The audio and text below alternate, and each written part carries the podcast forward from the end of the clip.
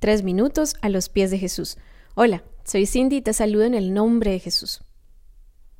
Una de las cosas que más me anima a pensar en la eternidad son aquellas promesas gloriosas que tendremos como recompensas eternas.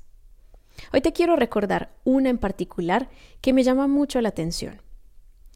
Dice Apocalipsis 2.17, Al que venciere, daré a comer del maná escondido, y le daré una piedrecita blanca y en la piedrecita escrito un nombre nuevo, el cual ninguno conoce sino aquel que lo recibe. En primer lugar, habla de aquel que venciere. Se refiere a todo aquel que vence el pecado en su propia vida, todo aquel que recibió a Jesús y fue lavado de toda culpa, pero aún más aquel que hizo de su vida una victoria resistiendo y odiando el pecado. Luego dice que nos dará a comer del maná escondido. Esto habla sobre nuestra vida en lo secreto, aquel lugar donde solo Dios y tú conocen, donde quizás se libran las mayores batallas en las tentaciones. Este maná escondido es esa ayuda que recibimos de Dios cuando la pedimos para enfrentar las tentaciones. De hecho, es algo que recibes ya en esta vida. Y ahora viene la parte que más me gusta. Y le daré una piedrecita blanca y en la piedrecita escrito un nombre nuevo. En la época en la que se escribió Apocalipsis, una piedrecita blanca era el símbolo de inocencia.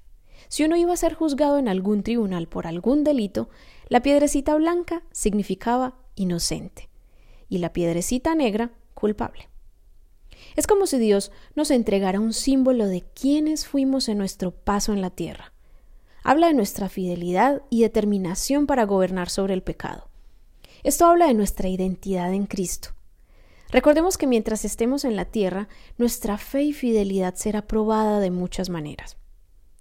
Y luego dice en este versículo que sobre esta piedrecita estará escrito un nuevo nombre, un nombre secreto que solo conocerás entre tú y Dios. ¿No te parece esto maravilloso?